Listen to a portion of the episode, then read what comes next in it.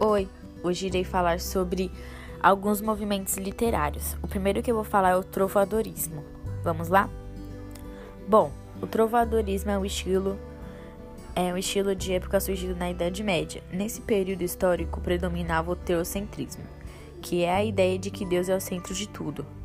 Pois a Igreja Católica, como poderio econômico e político, exercia total domínio no Ocidente. Nesse contexto surgiu as cantigas trovadorescas, ou provenciais.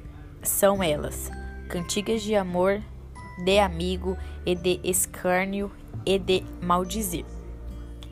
Esse foi um pouquinho sobre o trovoadorismo. O próximo vai ser o humanismo. Bom, o humanismo é um movimento literário de transições entre o trovadorismo e o classicismo, que marcou o fim da Idade Média no início da Idade Moderna na Europa.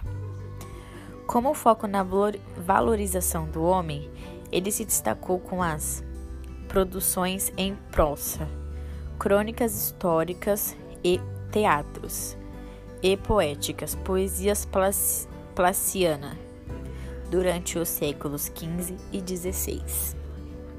Vamos dar continuidade com o André falando sobre os outros temas.